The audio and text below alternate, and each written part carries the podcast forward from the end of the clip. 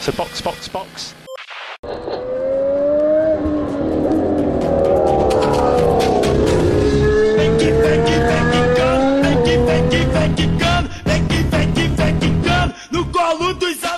Olá, sejam bem-vindos ao episódio número 45 do Box Box Box, o original. Eu sou o Eric Andriolo e estou aqui com Aninha Ramos. Uma semana pra corrida!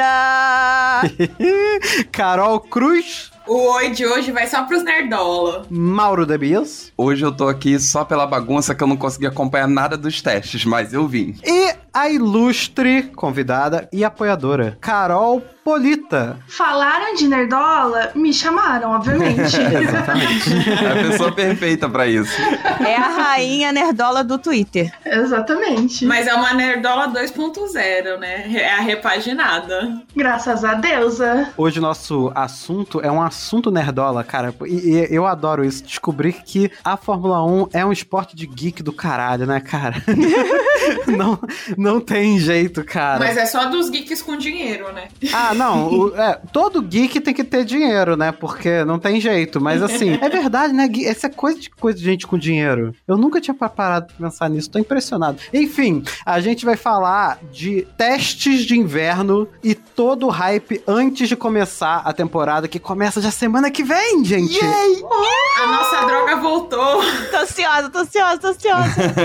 Tá acabando a hora da gente ficar comentando carro e começando a hora da gente ficar comentando corrida. Então, pra terminar com chave de ouro a fase de comentar os carros que não estão correndo, a gente vai fazer esse grande apanhado com todas as coisas que aconteceram e sair dando palpite sobre quem vai ganhar baseado em absolutamente porra nenhuma. Vamos? É isso, vambora. Ah, mas eu confio muito na análise da Carol e da Aninha, que elas são muito loucas dos testes. Infelizmente eu não consegui ver teste às quatro da manhã, porque, né? Uma coisa é um dia eu acordar pra um treino livre às quatro da manhã, uma sexta-feira. Agora, três dias seguidos acordar às quatro da manhã, eu me recusei. Você não conseguiu ver às quatro da manhã? Tá acabado o episódio, gente. Acabou o episódio. a gente não vai ter condição de falar sobre o assunto porque a gente não viu às quatro da manhã. Eu acordei os três dias às quatro da manhã, mas eu confesso que no terceiro dia eu dormi numa bandeira vermelha e acordei em outra bandeira vermelha. eu tenho certeza que não era a mesma.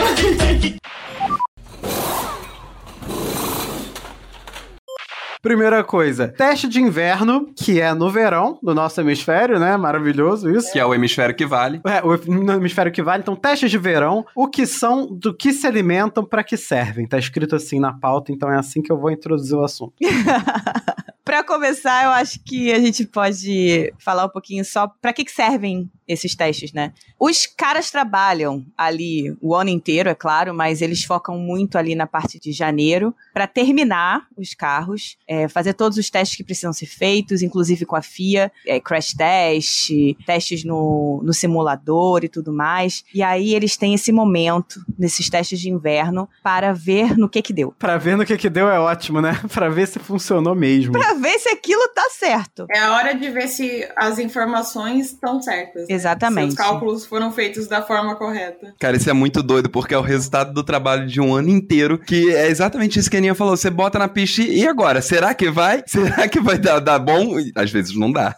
Aham. É tipo um desfile das escolas de samba, sabe? Você vai ver se tá funcionando mesmo e se tá bonito o carro. É eu isso. acho que assim, uma das coisas muito importantes na questão dos testes, principalmente desse ano, é que a gente começa a ter limitação de quanto que as equipes podem usar de túnel de vento, de simuladores de é, CFD, que a gente fala que são simuladores é, no computador. Então as equipes elas estão bem mais limitadas no que elas têm acesso em simulação. Então os testes desse ano eles, eles se tornam muito mais importantes para justamente, igual vocês falaram, assim, para saber se realmente vai dar certo, né? Sim. Então tem um peso muito grande. É porque é pra colocar na pista as ideias mirabolantes que cada equipe trouxe. E como a gente viu, cada equipe trouxe uma, coisas muito diferentes. Sim, e assim, pra ter uma ideia, em 2020, a Ferrari achou que tinha um carro ótimo. Tá? Antes dos testes de inverno. Algum problema deu na correlação entre o simulador da Ferrari e o que eles tinham de fato feito. E aí, quando o carro bateu na pista, eles viram que os números não batiam, que os dados que eles, que eles retiraram da pista não batiam com os dados que eles tinham obtido em simulação. E deu no que deu aquele carro, aquela coisa, aquele ano horroroso. Esse é o nível da importância dos testes para você entender se o que os caras pensaram era tudo aquilo que eles imaginavam mesmo. É a hora que o abstrato vai pro real, né? Não, não, mas é mais do que isso, porque eles já montaram, né? Eles já montaram o carro, eles já têm, eles já fizeram modelos desse carro, não só no computador, mas fizeram aquele modelo menorzinho que vai no túnel de vento, Uhum. já viram esse negócio do túnel de vento, já viram tudo, sabe? Já botaram um motor pra rodar, já simularam, já botaram em simulador de, de, de suspensão, é, já fizeram tudo com o carro e agora só falta mesmo tipo, andar com o carro, Uhum. sabe? E ver se não vai aparecer alguma loucura nesse meio do caminho. E a melhor parte é que, assim, a chance de aparecer uma loucura é muito alta.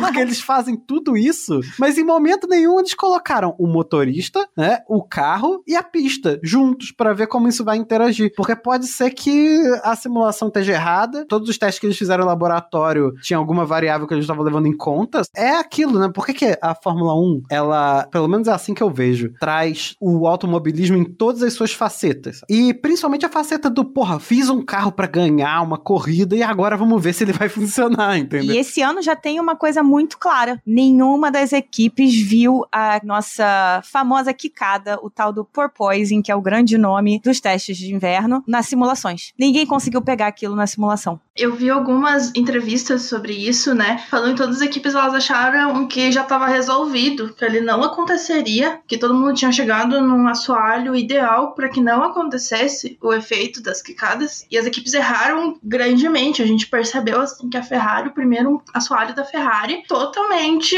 bugado, o carro pulando horrores. A gente viu a AlphaTauri nessa semana também sofrendo horrores com isso, pra gente ver como os testes, as simulações no computador ou no túnel de vento, elas não nos dão todos os números. E além de a gente ter um novo modelo de downforce, de sustentação do carro, a gente tem novos pneus também, né? Querendo ou não, os pilotos só tinham testado eles em carros mulas e que eram dos outros anos. Então é muita coisa nova, é muita informação nova. Então esses testes eles foram bem interessantes, porque assim, é uma gama de conhecimento novo. Por isso que a gente vê as equipes ficarem tanto tempo na pista, né? E uma coisa que chamou muita atenção também, é, e que sempre gera muita discussão durante os testes de inverno, é, são os tempos de volta e o número de voltas completadas. Porque a gente sempre escuta quando começa aí um- uma equipe bem ou a outra mal, enfim. Ah, não, não importa, não importa o tempo de volta porque é só teste. Por que, que isso é importante? Ter isso em mente. Nessa hora dos testes, ninguém tá botando o motor pra valer. Ninguém sabe, na verdade, o que, que o outro tá fazendo. Então, sei lá, a gente teve, acho que foi ano passado, Tsunoda fazendo voltas incríveis durante os testes, mas ele tava com pouco combustível, ele tava com o DRS aberto a volta inteira. Então, o tempo de volta não é necessariamente o mais importante quando a gente tá vendo os testes. E até porque, né, Ana, é, a questão é que, igual você falou, a gente não sabe exatamente o que a equipe tá testando naquele momento. A gente não sabe o setup que a equipe tá usando, quantidade de combustível, se tá usando o ERS ou não, né? Se tá usando o botãozinho lá de, de ultrapassagem ou não. Então, as equipes elas testam inúmeros setups, inúmeras condições diferentes e,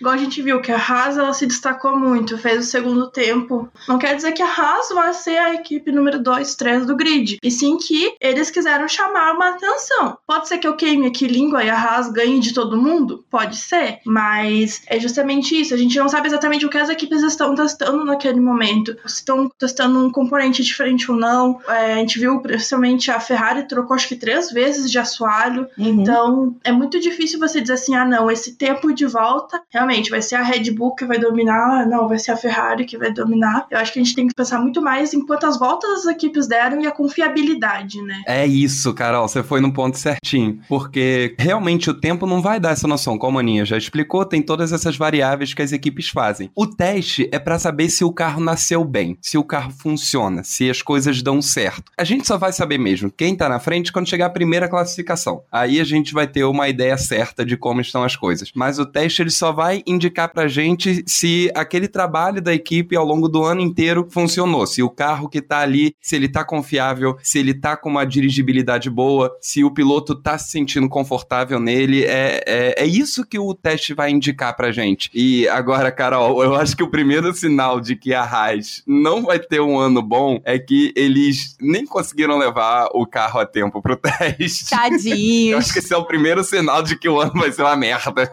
Pobre Haas. Pobre Haas, mas nem foi culpa deles, foi culpa da transportadora da Fórmula 1. Bom, se não for por isso, eu vou dizer que é porque o carro tá se desfazendo em alguns momentos.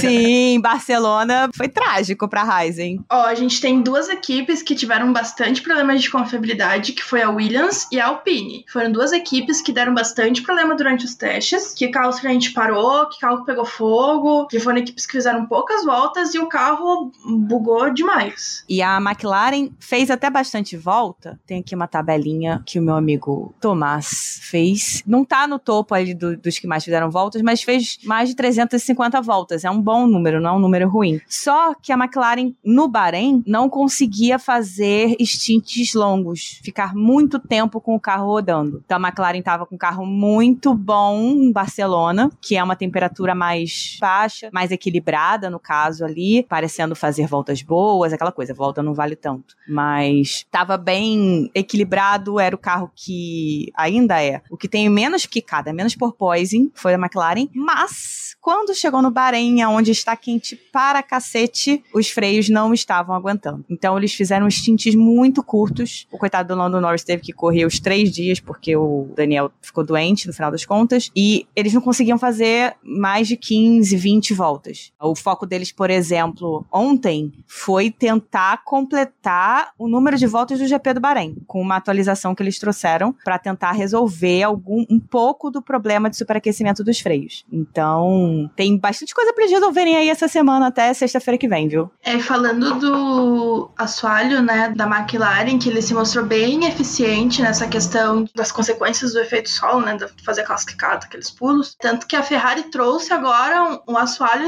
extremamente parecido. Sim. Eu até brinquei com a Aninha ali, eu falei assim, nada se cria, né, tudo se copia. Mas é justamente isso, não é só um item que vai fazer a equipe ser a equipe do ano, tem que ser todo o conjunto da obra, né. E sobre a questão de aquecimento, é aquele esquema, né, dizem as más línguas, né, a Mercedes alguns anos atrás teve bastante problema com a questão de superaquecimento de motor, e é o que está preocupando um pouco a equipe, essa questão dos sidepods menores também, né. Vamos ver porque a primeira corrida já é no Bahrein e ela começa a entardecer, que ainda tá muito quente. Antes da gente entrar de fato em Barcelona, acho que a gente podia fazer um resuminho, porque esses testes foram muito importantes para ver essa questão da confiabilidade também, por causa das mudanças, que a gente já falou umas 500 mil vezes, mas é sempre bom lembrar, né? Esse ano a gente tem mudanças drásticas de regulamento de, de desenvolvimento dos carros, toda a forma de se criar o downforce mudou e agora é feita de forma, sei lá, aí Carol vai, provavelmente vai ter uma noção melhor disso, mas sei lá, 80% do downforce do carro vai vir do efeito solo, que é embaixo do carro, e isso muda toda a dinâmica do carro. É, antes a gente tinha o carro, é, o downforce do carro, a sustentação do carro, feita basicamente pela asa, pela asa dianteira e pela asa traseira. Hoje a gente tem em torno de 75 a 80% mesmo sendo feito pelos túneis que passam embaixo do assoalho do carro. Então muda totalmente a forma de a gente ver os carros na Fórmula 1. Sendo que isso varia da frente do carro para trás do carro, né? A parte da frente do carro tem aquelas asas enormes, também não é à toa. Aí ela tira mais sustentação da aerodinâmica do topo mesmo do que da parte do efeito solo. Mas a traseira do carro é quase tudo efeito solo. É, e tanto que a gente estava acostumado nos últimos anos a ver aquela asa, a asa dianteira bem grudada no chão, né? Então Uhum. a gente estava acostumado com aquelas asas enormes, com muitas aletas e grudada ao chão. Esse ano, os primeiros carros que a gente começou a ver, a gente falou assim: meu Deus do céu, que esse, esse bico do carro tá com, com um salto enorme. Mas é justamente porque o ar precisa passar por ali, as asas estão muito mais simples, justamente que agora o foco não é tanto nas asas. As asas elas realmente precisam ser mais simples, porque agora elas são coadjuvantes nessa questão de sustentação mesmo. Sim. E eu acho que a gente também teve muitas surpresas, não só com essas, esses detalhes, mas com o próprio formato dos carros, eu acho. Porque o que a gente tinha visto da FIA, né? A FIA mandou aquele carro, parece um CD-ROM, né? E aquele carro era bem feio. eu não fiquei É o feliz com ele não quando eu vi. O showcar da FIA é bem feio. A, a pintura era pavorosa, mas o carro é lindo. Não, não só a pintura, mas assim, eu achei aquele, aquele narigão que ele tinha, esquisito, a asa traseira parece um M do McDonald's. Não, não, eu gosto, eu gosto muito das formas daquele carro. Ah, O que, o que realmente estava foda era, era bem CD-ROM mesmo, era exatamente isso, a pintura bem escrotinha. Aquela- mas é que aquela. Ca... Não, a gente, a calota que eles colocaram fez todo mundo ter pesadelo durante dias, né? Porque aquela calota, putz, era aquele CDzão, assim, que você mantém guardado em casa, era a calota. Era muito feio. E aí, quando começaram a aparecer os carros, e assim, o primeiro que apareceu já era o da Aston Martin. O da Aston Martin, puta que pariu. O cara botou o carro ali, eu falei, isso não é um carro de corrida, eu quero esse carro pra andar na rua. E veio com várias coisas surpreendentes. Tipo, primeiro, o sidepod enorme, né, que tenta fazer, canalizar bem o ar por baixo, né, e o nariz super alto, né, o bico super alto, que nem a Carol tava falando. O formato da asa também um pouco diferente daquilo que a gente tava esperando. E a gente olhou aquilo e já falou, caraca, não vai ser igual aquela porcaria não. Tá diferente. Eu acho que isso vai dar certo, hein? E aí começou a aparecer um carro depois do outro completamente diferente. Apareceu da McLaren e eu falei, caralho, é outro carro. Isso me deixou muito feliz, muito animado. É tanto que é, foi muito engraçado. É, tipo, as pessoas começaram assim, não, mas qual que é o certo? Qual que é o certo? Eu falei, gente, não tem um carro certo. Não tem certo! Vamos esperar. não tem certo, porque a gente tem que ver esse negócio na, na pista. Porque assim, vem a, vem a Ferrari com aquela banheira, com aquela saboneteira dos lados ali, que vai ficar um mosquito da dengue parado. Eu amei isso. Enquanto vem a Mercedes toda minhãozinha, toda tipo assim, ai, corpus belto, skin legend, sabe? Então as pessoas ficam, mas qual que é o certo? Não tem certo ainda, gente. Não tem certo, tem feio. O da Mercedes é horrível. Vou morrer falando isso, eu fiquei indignado. É, eu achei o da Mercedes e o da Red Bull bem feios, vou falar a Muito, verdade. eu achei os dois carros mais feios do grid, disparado, Mercedes e Red Bull. E assim, no formato. Era a né? única coisa que eu gostava naquele carro era aquele bico de tucano, eles tiraram. Não tem mais o bico de tucano, eu estou triste. que parecia uma banana de pijama, né? De cabeça É. pra baixo.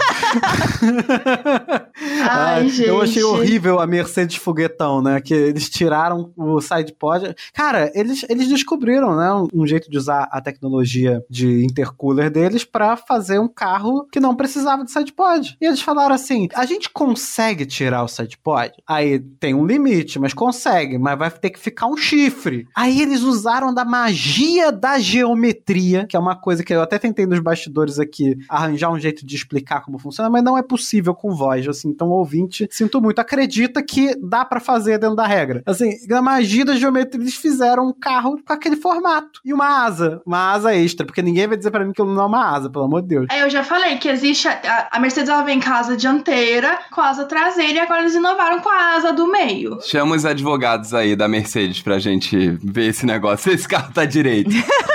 Agora a gente precisa saber se vai ter um DRS ali no espelho, se vai dar uma fechadinha assim nas, nas retas, não sei, né? O espelho, na verdade, é que tá sendo o grande debate, né? No, no final das contas, tanto Red Bull como Ferrari já falaram, não, os no pods da Mercedes estão de acordo com as regras. Legal, agora esse espelho, hum, esse espelho, esse espelho é uma asa, hein? É, mas o espelho tá de acordo com as regras. Não, não, não, não, não. O espelho é o que tá dando questão. É o espelho que vai ser questionado Obrigado com a FIA. Mas eu tô dizendo aqui, do alto da minha autoridade, É, é. que o espelho tá de acordo com as regras. Porque a regra prevê um. Assim, ele, eu prevê assim: você imagina um espelho, aí ele tem que ir reto pro lado, né? E depois descer. Ou ele pode ir reto pra baixo um pouquinho, né? Descer e depois ir até o corpo do carro. Só que ele para de contar essa haste no momento que ele tá em contato com o sidepod. Então ele pode só ir pra baixo, desde que ele esteja dentro de uma certa caixa.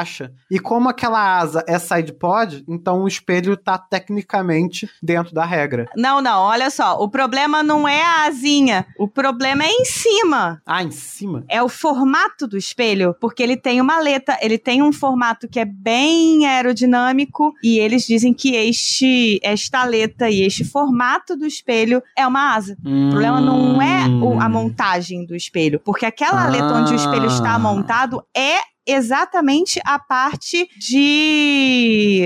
É a proteção, é o, que é o item obrigatório. É a proteção, né? Isso, aquilo ali é obrigatório. Não tem como você questionar aquilo, porque aquilo ali é obrigatório. As outras equipes colocaram o sidepod por cima. A Mercedes tirou o sidepod dela, né? Fez aquela, aquele. deixou ela para fora do sidepod, botou Uhum. quase nenhum sidepod ali, só o necessário para entrar o ar naquela área ali. E foi isso. Agora, o formato do espelho em cima é que as equipes estão questionando. Mas eu vou dizer bem assim que, tipo, eu acho que só vai pra frente essa discussão sobre o espelho da Mercedes se a Mercedes começar um ano metendo tempo em cima dos outros. Se não, eu acho que a discussão vai morrer. Também acho. Eu não sei porque a Ferrari em 2018 teve um espelho assim é, negado. Ah, é verdade, 2018 teve essa treta mesmo. Eu acho que enquanto existir o Christian Horner, nada que seja minimamente questionável na Mercedes vai passar batido. Quem começou foi o Horner, mas, mas a Ferrari que entrou de peso nessa pra questionar. Provavelmente por causa da questão de 2018, que a Ferrari já tentou fazer um espelho assim e foi banido. Então, eles falaram, pô, se não deixou a gente agora, vocês não vão fazer essa porra, não. Se eu não posso, ninguém pode.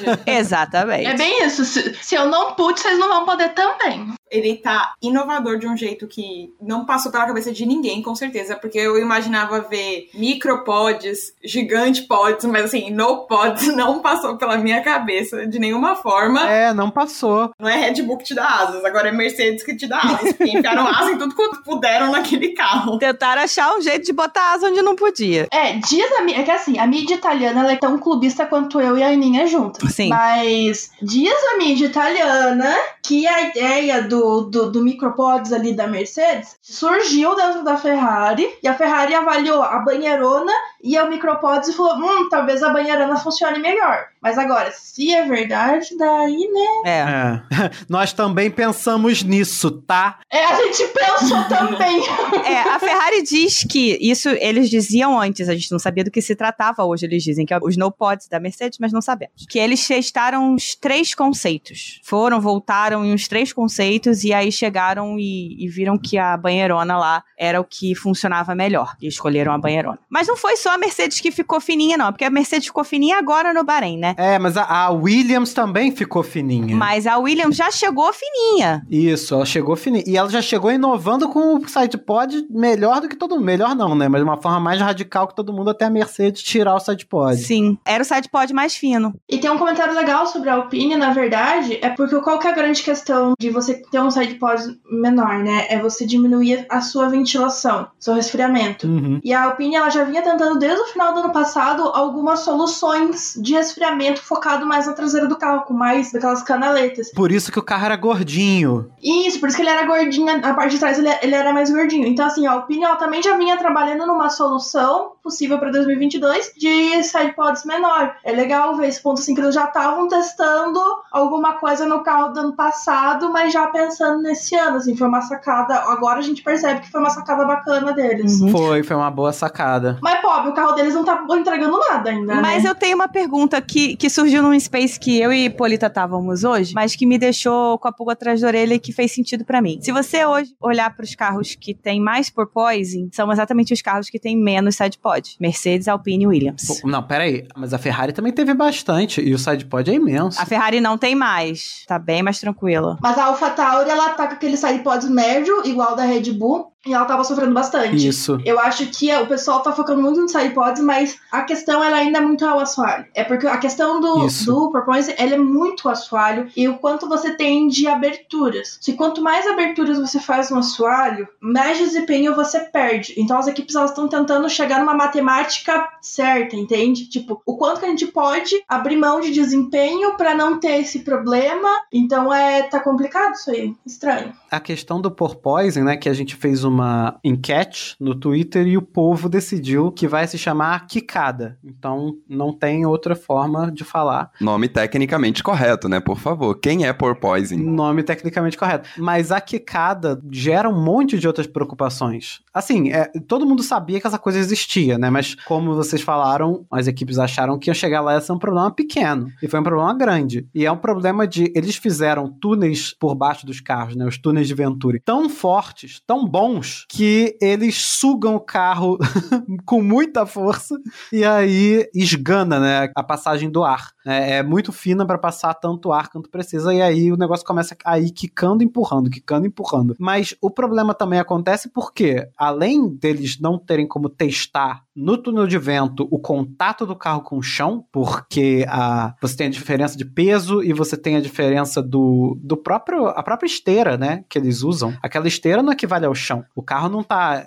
com a mesma força ali. Além disso, você tem os pneus novos e os pneus novos eles são mais duros do que os antigos, duros no sentido de que eles não eles, eles são mais fininhos, né? Então eles não, não, não apertam como os anteriores. Estou tentando explicar de uma forma visual horrível, mas eles são menos flexíveis. São menos suaves, né? Eles transmitem mais a, os desníveis do asfalto. Isso, o pneu antigo era uma mola também. O próprio pneu, uma mola imprevisível. E agora, teoricamente, com esse pneu novo, você dá mais sensibilidade de suspensão. E aí, mas por outro lado, você não tem mais uma, uma suspensão que é igual à do ano passado. Então você tem que descobrir qual é a suspensão boa, e sendo que a suspensão também é a solução do porpoising, da quicada. Porque você pode deixar uma suspensão dura para não ter quicada. É, então, e a suspensão, na verdade, o pessoal é, fala muito dela, mas a gente tem que lembrar que a suspensão da Fórmula 1, ela é muito mecânica e ela é muito simples. A gente não trabalha com hipercilindros hidráulicos, pneumáticos que vão regular carro nem nada. Eles são molas bem simples. Aham. Então, assim, as equipes elas conseguem regular se vai ser um pouco mais alta, um pouco mais baixa ou um pouco mais inclinado. Você não tem muito onde trabalhar. Igual muita gente fala assim: ah, a solução não poderia ser uma suspensão ativa, que, que nem a Williams teve nos Não anos pode. 90. Não, ela é proibida. Se a FIA um dia quiser voltar, obviamente seria a solução ideal pro problema que tá tendo. Tanto que foi criado para isso, né? Sim. A suspensão ativa foi criada para resolver o problema do porpoising dos carros de antigamente, que era um, um assoalho muito mais absurdo do que esse. É, então daí, tipo, o pessoal já começa a vir umas soluções, tipo, muito mirabolantes, né? Mas, infelizmente, não, não tem muito pra onde correr. Eu acho que ainda muita água vai rolar até. Diz que, dizem as, as línguas da, dos, dos jornalistas gringos que até a Austrália todos os carros devem ter chegado a uma solução. Todas as equipes devem ter chegado a uma solução até o GP da Austrália. Vamos ver se vão mesmo, né? E assim, dessa semana pra semana que vem já vai ter carro bem diferente rolando por aí, viu? Ah, sim, não, com certeza. Os carros não estão prontos, esse que é o ponto, entendeu? A gente fica esperando, ah, lançou o carro, ah, mas o carro não tá pronto, cara. Isso aí é um, um projeto em desenvolvimento, só vai estar pronto, se é que a gente pode dizer que algum dia um carro de Fórmula 1 tá pronto, né? Uhum. Acho que ele nunca tá pronto, mas ele só vai ser o carro da temporada na primeira corrida. Sim. E durante o ano tem muito desenvolvimento pela frente. Uhum. Resumindo um pouquinho Barcelona, é, o que apareceu foi a quicada, os carros extremamente diferentes uns dos outros, com gente com banheira e gente com carro mais fininho. A gente tá usando um nome bastante delicado pra falar do carro da Ferrari, né? É. Sim, a gente vai falar que é banheira, por favor. A gente vai falar que é banheira. É uma banheira, é o quê? Existe um outro nome. é uma banheira. É, Vamos ficar na parte da banheira. é, se você ignorar os aspectos anatômicos. Não olhem de cima. É, não olhem de cima. Não olhem de cima. É só isso. Ou olhem, quem sou eu pra dizer que vocês não podem olhar? Faça carinho no Leclerc. Você pode olhar pra fazer carinho. né? Pobre Ferrari, ninguém tirou uma foto de. ni- Ninguém, na hora que desen- desenharam no, no card, assim que tava completinho, ninguém pegou uma imagem de cima e falou: hum, hum, hum, vai dar ruim. Olha, eu não quero saber não. Se o carro for rápido, eu tô feliz. Olha, Aninha citando Enzo Ferrari. Aninha citando Enzo Ferrari. Só que o Enzo Ferrari com certeza ia olhar e ia falar: Isso é uma. Mas, mas ele também ia falar que o carro bom é o que vence. Então O não, que- não importa se parece uma banheira ou se parece um Se ganhar a corrida, tá de boa. Gente, se esse carro ganhar o campeonato, eu faço até uma tatuagem dele, gente. Eu tenho zero problemas com isso. Eu vou cobrar. Ah, eu vou cobrar. E sim, mesmo de cima, vai, o carro tá bonito pra cacete. Aquele carro antigo que era um charutinho, eles chamavam de baratinha. E essa aí eles vão chamar de baratona. Banheira, banheira. Banheira. Por favor, vamos respeitar o carrinho, por favor. Chegamos no Bahrein e aí a Mercedes chegou com o carro mais fino ainda. E aí chegou nos no pods, que a gente já falou aqui. O carro da Mercedes tá em situação de barril, né? Que não tá se alimentando, tá emagrecendo de um. Não alimentaram o carro da Mercedes. Então, assim, na verdade, durante a semana já começou os, os burburinhos que poderia, o carro da Mercedes poderia chegar nesse formato. Que seria um carro mais fino, né? Isso. E quais seriam as possíveis soluções, né, que a Mercedes tinha encontrado sobre isso? E quando a gente viu ele na pista, primeiro acho que todo mundo estranhou e falou assim: Meu Deus, o que é isso? Tá faltando alguma coisa nesse carro. Cadê o resto do carro? Tipo, parece que tá faltando um Não, pedaço tem vários carro. memes das pessoas olhando com uma cara de. É, parece que fez é bichectomia, essa? sabe aquelas pra, pra tirar a bochecha? a bichectomia foi perfeita. fez bichectomia, o Tava lá o Verstappen, o Pérez e o Leclerc comentando assim, mas isso aí é plástico. De earn de milhões. O engraçado é que assim, eu só soube de cara que era o No Pods por causa do burburinho. Porque se não tivessem falado nada, eu ia ficar olhando pro carro. Sabe quando alguém aparece sem sobrancelha? Que você fica assim, tem alguma coisa diferente no rosto dessa pessoa? e você não consegue identificar o que, que é? Porque ele veio, o carro veio de um jeito que você fala assim, mas tem uma coisa de. Esse carro tá diferente dos outros, mas eu não consigo entender o que, que tá acontecendo. O que que tiraram? E era tipo a sobrancelha, uma parte muito A importante. minha sensação de cara foi: tá faltando alguma coisa nesse carro. mas eu não sei o que, que é. Tá muito estranho esse carro, tá faltando alguma coisa. Aí você botava a Ferrari do lado assim, tem alguma coisa errada aqui. Você lá, Ferrari e Aston Martin, o que está faltando no carro do meio? Hum. É. E pelo que a gente viu, assim, em teoria de confiabilidade, o carro tá entregando bem, porque o Russell e o Hamilton fizeram bastante voltas, né? Andaram bastante com o carro. Não, mas o Toto falou que o carro tá com vários defeitos. Não, não, esse é o protocolo Mercedes. Esse, é o protocolo assim. Mercedes. Esse ano não vai ter. Ai, meus pneus, meus pneus estão dando ruim aqui. Ai, volta mais rápida. É, o Toto falou, e se o Toto falou que o carro tá ruim, é verdade. A gente não sabe quem é que fala mais mentira, se é o Toto na pré-temporada ou se é o Lewis reclamando dos pneus. Porque os dois, É. assim, jogam esse verde desde 1900 e bolinhas. Não sei porque tem gente que ainda cai. Mas tem uma diferença entre eles dizerem que o carro está ruim, tem problemas, e o carro não ser confiável. Eu acho que claramente o carro é confiável. Ele Sim, só sim. não é, teoricamente, de acordo com as palavras dele, não é tão rápido quanto eles gostariam. Mas confiável, de fato, ele é. Mas é assim que você mente falando a verdade. O carro não é tão rápido quanto eu gostaria. Eu gostaria que ele rompesse a barreira do som. Eles fizeram 778 voltas durante os dois, as duas semanas de treino. Foi a segunda equipe em número de voltas completadas. E não tiveram problemas. De fato, não tiveram problemas, não tiveram que parar na pista, não, não teve nada acontecendo. Nada assim, claro, óbvio. Mas, em compensação, a quicada desesperadora, que foi melhorar só no terceiro dia de treino, e mesmo assim você ainda via bastante. Tem o tal do efeito do bottoming, que eu não sei como falar isso em português, que é quando o carro vai muito junto do chão. Parece, quando você tá olhando assim na pista, Parece até a quicada, assim, eu até cheguei a confundir. Eu achei, nossa, esse carro tá quicando muito, tá com muito popóise. Mas não era, ele tava era indo muito no chão e, e raspando muito no chão. Isso também é um problema. E não tá dirigindo bem. Eles estão lutando muito com o carro. Então você vê o onboard do Hamilton e do Russell, eles estão lutando pra cacete com o carro. Então eles têm problemas. Eu acho que foi um onboard do Russell, se eu não me engano, que você vê que ele tá sofrendo muito pra fazer curva. Que ele, é, o Bahrein, ele não tem curvas muito desafiadoras. Ele tem, acho que a mais desafiadora deve ser a curva 10, que ela é tipo um declive. No Bahrein a gente não tem muitas curvas assim. E você vê que mesmo sendo curvas que são mais tranquilas, o Russell tava sofrendo muito pra fazer. O que não tava acontecendo em Barcelona. Barcelona tem curvas piores, tem, tem chicanes muito chatas de se fazer e eles não estavam sofrendo isso lá. Provavelmente é ligado à nova aerodinâmica que a Mercedes está propondo. Então eu acho que assim, eles vão ter bastante trabalho. Eu digo assim, que se fosse, se a Mercedes tivesse realmente 100%, vamos ganhar tudo com esse modelo, já teria se destacado mais, eu acho, nos treinos. A gente sabe que tempo de treino não é nada, é pipipopopô, mas teria tido um destaque melhor e a Mercedes, querendo ou não, ficou meio apagada, assim, nos treinos. Eu acho que esses treinos estão lembrando muito os do ano passado, pelo menos pra Mercedes, assim, porque o carro do ano passado também tava com. Eles estavam sofrendo muito, né? Era Uhum. traseira, mas eles estavam sofrendo muito. Mas aquela coisa, até que o Eric disse, o- carro da Fórmula 1, ele, é difícil você dizer que ele tá pronto, né? Porque ele é modificado muito durante o ano. Então, talvez a Mercedes enfrente aí um, uma dificuldade no começo da temporada, mas eu duvido que isso perdure por muito tempo, dado a equipe que eles possuem. É, tem, teve uma tirinha daquele é Lollipop Man, não lembro o nome, Isso. mas é, né? Aí teve uma tirinha que eles fizeram, que é o Hamilton falando pro Leclerc e pro Sainz, se a corrida fosse hoje, seria a dobradinha da Ferrari. Aí eles saem e tal, aí o Russell olha pra ele e fala, nossa, eles, eles fariam dobradinha, né? Aí o Hamilton fala, se a corrida fosse hoje, mas a corrida não é hoje.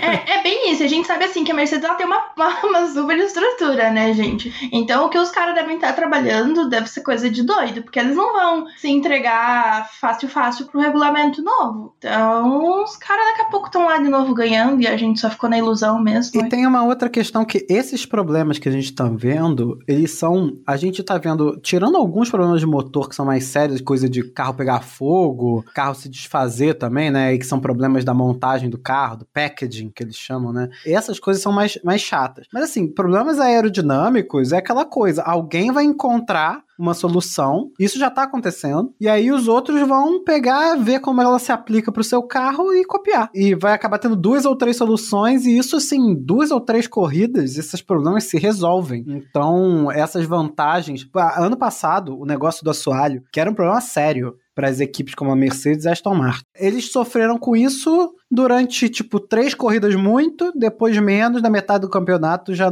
não tinha mais problema. Já tinham resolvido. Então, acho que a gente também não pode contar demais com esses erros, assim, esses problemas. É, aí você vê claramente isso que você tá falando de um teste pro outro. A McLaren chegou em Barcelona com uma solução de assoalho que basicamente não dava quicada. Quando chegou no Bahrein, a Ferrari testou um assoalho que era quase igual ao da McLaren para tentar resolver o problema que eles já tinham de quicada. E o Leclerc e o Sainz já disseram que já melhorou muito, não, não desapareceu, mas já melhorou muito. A Red Bull, que tinha os side pods, que eram, sei lá, não sei nem explicar o que, que são os side pods da, da Red Bull. Era, eram dois canos, assim, né? Tem uma bandeja.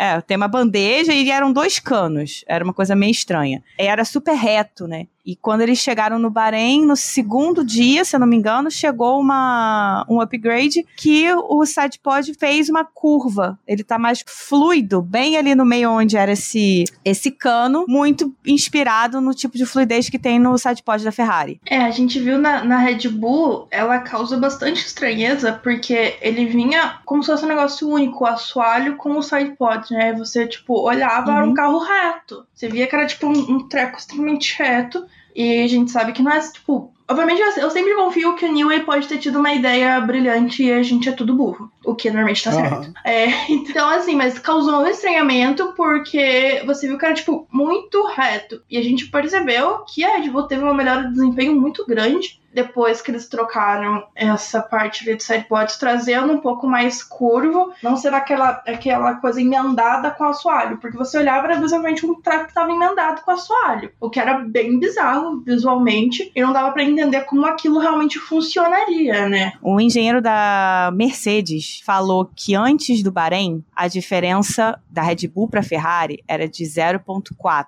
A Ferrari estava 0,4 segundos na frente da Red Bull. Com o upgrade, a Red Bull passou a estar 0,1 segundos na frente da Ferrari. Então a Red Bull ganhou 0,5 com essa troca, de acordo com o engenheiro da Mercedes. A gente tem que ver isso com muito cuidado, porque agora é muito difícil prever qualquer coisa com essas voltas, com esses tempos. Eu acho que, como a Aninha falou mais cedo, o importante é ver quantidade de voltas e confiabilidade. Em matéria de quantidade de voltas, a gente tá vendo Ferrari, Mercedes, AlphaTauri, Red Bull ali em cima, né? Isso é ótimo sinal. O que é mau sinal é tipo Alfa Romeo e Haas, né? Com 175 voltas, não foi? É, não, 500 no total, eu tô vendo aqui a tabelinha. É, a Alfa Romeo fez 518 voltas no total nos seis dias de teste, enquanto a Ferrari fez 788. Só pra vocês terem uma noção da diferença. A Ferrari foi a que fez mais voltas. E a Ferrari não encontrou problemas. A Ferrari não parou no meio da, no meio da pista. A Haas fez 413 voltas. É tipo, é nada. Cara, a Haas em Barcelona não correu. Isso você não tem dados. Não tem dados. Um carro que correu 413 voltas não tem dados direito do, do- de si mesmo, do, da aerodinâmica do carro, da performance do carro, da suspensão, de como o motor vai responder. Os caras não conhecem o carro. Uhum. Isso é um puta de um problema. Com certeza. Além disso, outra coisa que também não dá muito pra gente ter noção em relação a tempo é o que o, o pessoal lá de fora chama de sandbagging, que é a ideia de que os caras colocam sacos de areia, uh, entre aspas, nos carros, para não mostrar toda a potência do trabalho deles, né? A gente sacaneia que a Ferrari faz pasta bagging, coloca macarrão em vez de areia. e todos eles estão fazendo isso, assim, ninguém anda com o motor no, na potência máxima, nem perto disso, inclusive. Tem uma listagem com as velocidades máximas, né? E aí você vê, sei lá, a Alpine, é o Alonso, eu acho, que tá com a maior velocidade, porque a Alpine precisa testar o motor, que foi a equipe que terminou o motor com mais atraso. Inclusive em Barcelona teve problemas de motor e não conseguiu andar com o motor direito teve que andar com o motor bem baixinho para o motor não, não estourar de vez. E aí você olha o Leclerc, por exemplo, que fez o terceiro tempo ontem, a velocidade máxima dele foi 308 km, enquanto a, maior velocidade máxima né, do dia foi 317. E aí você pegava o Mick Schumacher, que fez a segunda volta, e é motor Ferrari também, e é por isso que é legal a comparação, ele já chegou a 316 km por hora. Então você vê onde é que o motor da Ferrari consegue chegar e que a Ferrari não estava de fato usando mapeamento de motor alto em momento algum. Também dizem que Ferrari, Mercedes, Red Bull não andaram com um tanque vazio, todas andaram com um tanque cheio, então você não tem como você comparar nada. A Red uhum. Bull fez o primeiro tempo do Verstappen na sexta com um pneu C5, que é o mais macio, mas estava com o carro cheio de gasolina. Então você não tem como ter uma noção, você não tem parâmetro. Por isso que a gente diz que a gente só vai saber de fato onde as equipes estão no Q3. Se para é nem durante a classificação, é no Q3 do, do Bahrein no sábado que vem, né? Se tem algum número que a gente pode se apegar, é justamente esse de quantas voltas e quanto tempo o carro ficou na pista. Se tem algum número que você se apega para saber se a equipe tá indo bem ou não, é isso, assim, tipo, se a equipe tá pelo menos num caminho que tem um carro que vai durar uma corrida inteira, né? Então, é, é muito, muito complicado. E eu digo assim, que a Aninha falou que é no Q3. E eu vou dizer que talvez a gente leve mais do que duas ou três corridas para realmente sentir como que vai ser a competição, assim, pra dizer não, ah, vai ser Mercedes, Red Bull, Ferrari, ou sei lá, uma equipe realmente vai despontar. Eu acho que a gente ainda vai ser mais cauteloso ainda e vai esperar mais algumas corridas para bater o martelo. Olha, a gente tem um grande desafio na segunda corrida, logo na segunda, que a gente já tem Jeddah. Nossa senhora, né? Esse pesadelo de corrida. A gente já tem esse, esse pesadelo, essa Rainbow Road do inferno que a gente chamou. É a segunda corrida. Eles fizeram aparentemente acertos é, nas áreas de escape para tentar dar um pouquinho mais de visibilidade em algumas curvas, mas é muito pouco pro que aquela, pro, pros problemas que aquela. É bom que a gente se livra dessa merda logo de uma vez, né? Já, já varre isso. Não, mas eu fico preocupada novamente, né? Não dá, não vai, não vai ser. Acho que nunca vai existir um ano que a gente assiste Jeddah sem ter alguma preocupação. Eu fico muito preocupada com essa pista porque os carros são novos. Os caras estão se acostumando com o carro. Alguns carros ainda estão bastante instáveis. E eu fico preocupada com esse tipo de coisa. Já chega numa pista dessa que eles não têm conhecimento, porque é diferente de você chegar, sei lá, em Spa, que é uma pista difícil pra caralho. Fazer o Rouge num carro que não, não tá instável não é uma coisa simples. Mas os caras conhecem Spa, né? E a Jeddah não, né? A gente tem que torcer para ter carro confiável na segunda corrida do ano. É basicamente isso, para diminuir o risco. É, e assim, na verdade, a gente tem que torcer para os carros estarem confiáveis e os pilotos estarem confiantes, na verdade, com o carro, né? Uhum. Porque Jeddah basicamente é o quê? Muro, muro, muro, muro, muro, curvas com muro. E é uma pista muito rápida. A velocidade média de Jeddah, se não me engano, fica próxima à velocidade média de Monza. Uhum. Que é um uhum. negócio assim absurdo. Só que é um treco com curva e muro. É Mônaco com a velocidade de Monza. É, exatamente. Você olha aquilo e fica assim, meu Deus do céu, isso aqui é feito pra dar ruim. Tanto que a gente viu que o, o, o Max vinha naquela volta perfeita de classificação e uhum. estampou um muro uhum. bonito. Por quê? Porque ele tava indo no máximo da pista. E foi por um cabelinho. Foi por muito pouco. É, exatamente. Não foi assim, estampou tampou o mundo de frente. É, exatamente, porque você, ele tava indo no máximo da pista. Só que o máximo daquela pista acaba no muro. Então, é, Jeddah é uma pista que eu sou contra. Enquanto ela existir, eu serei resistente.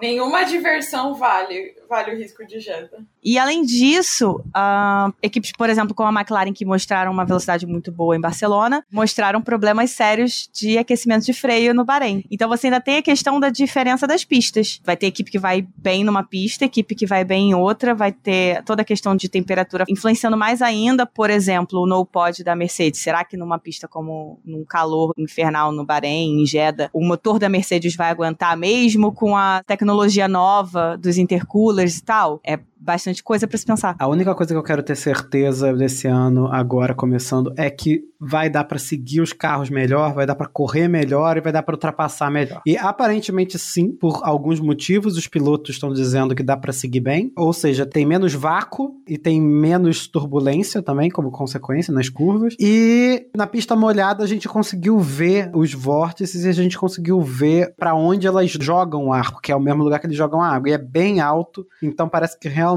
esse ano a gente deve ver um, um aumento significativo de ultrapassagens, como no, no, na primeira vez que o problema aconteceu, em 2014, né? A gente viu um, um sumiço das ultrapassagens. Eu espero que agora a gente veja o contrário, que as ultrapassagens aumentem bastante. É, a gente viu algumas simulações de disputa de pista. Teve uma bem legal ontem, que foi a do Gasly com o Hamilton, que eles ficaram várias voltas ali trocando e um indo atrás do outro. Foi um balé bem bonito de assistir. Se os carros novos entregarem aquilo, vai ser muito divertido a temporada. Porque é algo muito mais bonito de ver, assim. É chegar perto é realmente tá roda com roda, é andar um do ladinho do outro ali. É algo que, tipo, pra fã de, de automobilismo, isso é muito legal, né? Porque é realmente uma disputa que se torna um pouco mais justa, né? Porque acabava que para passar tinha que abrir o DRS e quando abriu o DRS o carro voava. Então, é realmente, pelo que a gente pode ver no, nas transmissões, né, no, nos testes, ficou muito bacana. Espero que isso realmente seja o que vai acontecer nas corridas.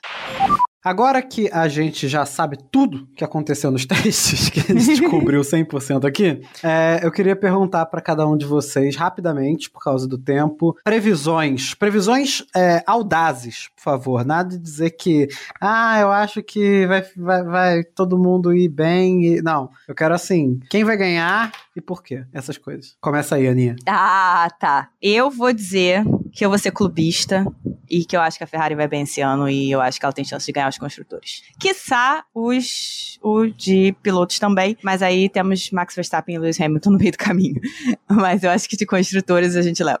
Bom, eu tenho certeza que não é minha McLaren, né? Porque até o momento ela não tá mostrando que ela aguenta uma corrida inteira. Eu vou de Ferrari também, porque o carro tá muito diferente dos outros e eu acho que tem algum motivo para isso. Olha, eu acho que esse ano ainda dá Mercedes, mas eu acho que a Ferrari vai estar tá brigando por vitória. Em, assim, talvez pelo título, mas ainda acho que a Mercedes leva. Eu coloco o título de construtores para Ferrari, mas eu acredito no Octa do Hamilton. Amém. Eu acho que Mercedes e Ferrari é muito provável, mas eu acho que vocês estão esquecendo da Red Bull. É, eu espero que a gente veja três competindo, tá? Mas eu ainda acho que o Hamilton deve levar o oitavo esse ano, porque eu acredito que ele tá com fogo no rabo e sangue no olho. Ele deve estar tá muito mordido, muito. Tem um olho no sangue dele, né? Porque não tem sangue nos olhos.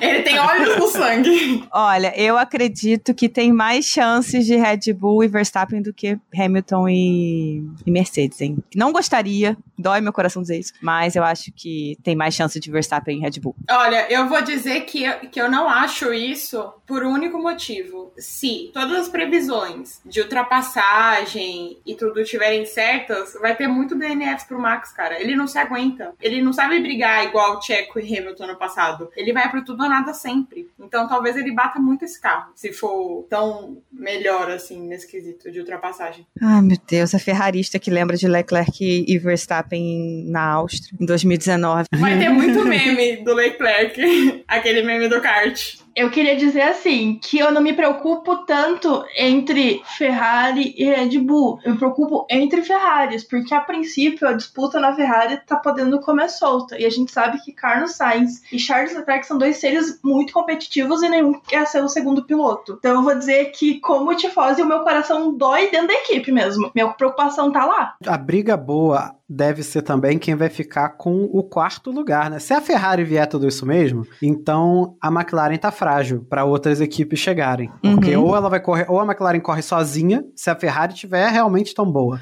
Ou a McLaren corre sozinha, ou ela corre com a Red Bull, entendeu? É isso que eu tô achando. Ou então, se ela- e se ela correr sozinha, pode ser que apareça uma surpresa, assim. Aparece uma Alpine, aparece uma, uma Aston Martin pra disputar, uma AlphaTauri também, muito provável que seja AlphaTauri. É, eu achei a AlphaTauri bastante equilibrada durante os treinos. Ah, eu acho que ela tem chance de lutar por esse quarto lugar, sim. Pelo menos no início ali, eu acho que o trio vai disputar bem. Depois, de repente, duas dão uma abertura. Aí a, a- a gente tá falando isso, a primeira corrida vai terminar Hamilton, Verstappen, Bottas. Não, Bottas não. Russell. ah, a gente vai ficar assim, porra, Bottas, porra! O Bottas vai ser complicado, porque olha que a Alfa Romeo tá um problema sério. Não, mas ia ser engraçado. Aí eu vou sentar no chão e chorar. Não, mas ia ser muito engraçado. Ia ser muito engraçado se Ia. terminasse Hamilton, Verstappen e Bottas.